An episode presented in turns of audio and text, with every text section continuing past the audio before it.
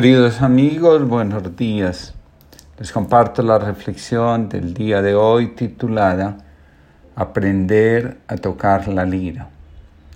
Orfeo, nos cuenta la mitología, tenía una capacidad increíble para conmover a todo ser vivo, tanto animales como personas, siendo esta una de sus características principales.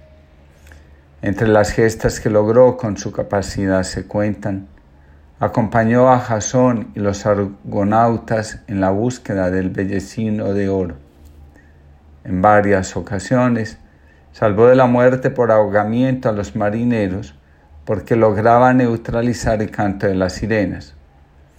Cuando había situaciones de conflicto y peleas difíciles de resolver, Orfeo era llamado para calmar los ánimos y hacer que las personas recuperaran la tranquilidad, la armonía y la paz. Cuando Orfeo conoce a la ninfa Euridice, nos dice el mito, se enamoró completamente. Con el tiempo decidieron casarse.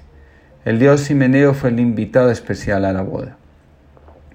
El día del matrimonio ocurrió un suceso inesperado.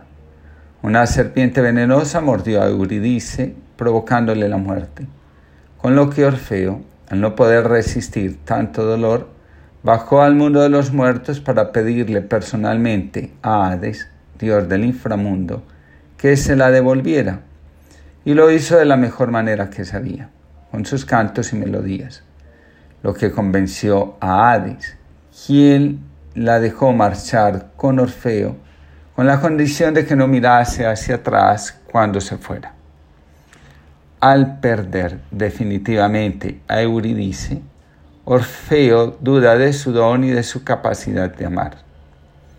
Orfeo regresó a Tracia y decidió que no quería saber nada más de mujeres, algo que no gustó nada a las Ménades, con quien había tenido relaciones en las fiestas en honor a Baco, quienes decidieron atacarle despechadas, consiguiendo despedazarle aunque dejaron su cabeza intacta y la tiraron a un río, al Ebro, que se encargó de llevarla al mar y éste hasta la isla de Lesbos. El mito cuenta que la lira de Orfeo está en el cielo como expresión del gran conflicto que vivió su alma. La psicología del alma nos enseña que el amor verdadero es uno de los anhelos más profundos del alma Karen Horney nos dice que ese anhelo o necesidad se puede realizar sanamente o neuróticamente. Para Franz Rupert, el amor, antes que un sentimiento, es la expresión más visible y profunda de la necesidad que tiene el alma de establecer vínculos. Thomas Moore nos dice que el alma son los vínculos que establecemos. Nos dice incluso, podemos vivir sin sexualidad podemos vivir sin pareja, no podemos vivir sin vínculos. Los vínculos nos definen.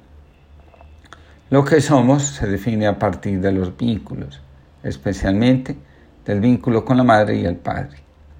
El equilibrio de los vínculos es fundamental no solo para la salud del vínculo, sino para la propia estabilidad del alma.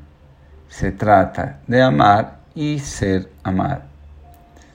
Los vínculos se ponen de manifiesto en las relaciones.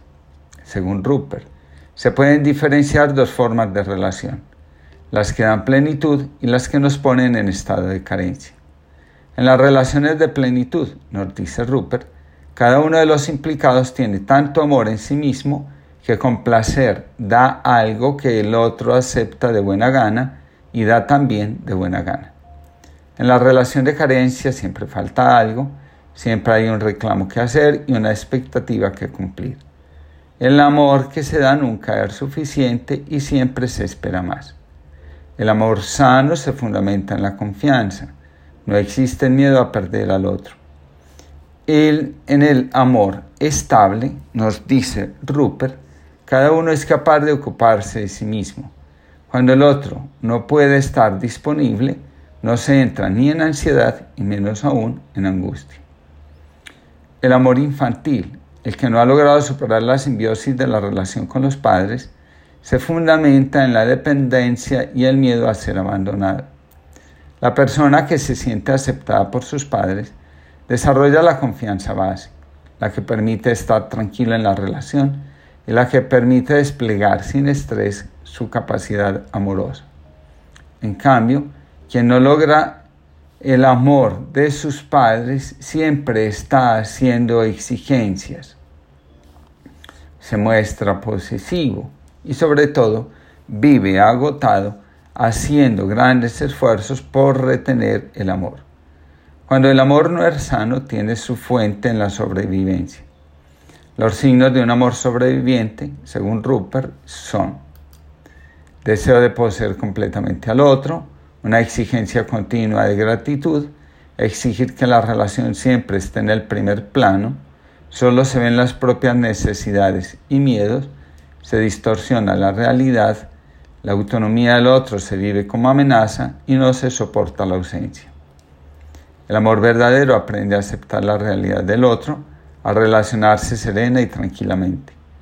El amor adulto vive de convicciones antes que de ilusiones. Dice Rupert, el amor sobreviviente es funcional.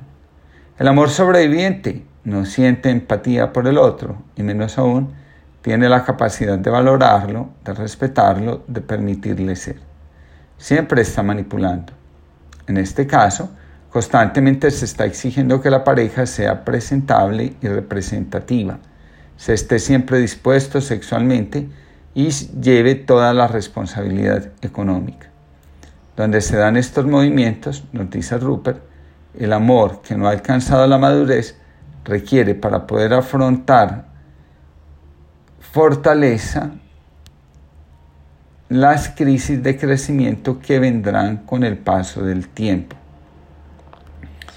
El trauma de amor pone en evidencia que el amor se ha construido desde la idealización y la identificación. Al respecto, Richard Ross, psiquiatra, nos dice, las personas que muestran una gran incapacidad para asimilar la separación o la pérdida del ser amado están bajo el trauma de amor. El trauma de amor es la puerta de entrada al trastorno bipolar. En el trauma de amor se vive con intensidad la inestabilidad emocional, la desconexión con nosotros mismos, la pérdida del eje interior que sustenta la vida, es lo que más desgarra profundamente a quien está sufriendo la pérdida de su objeto amoroso.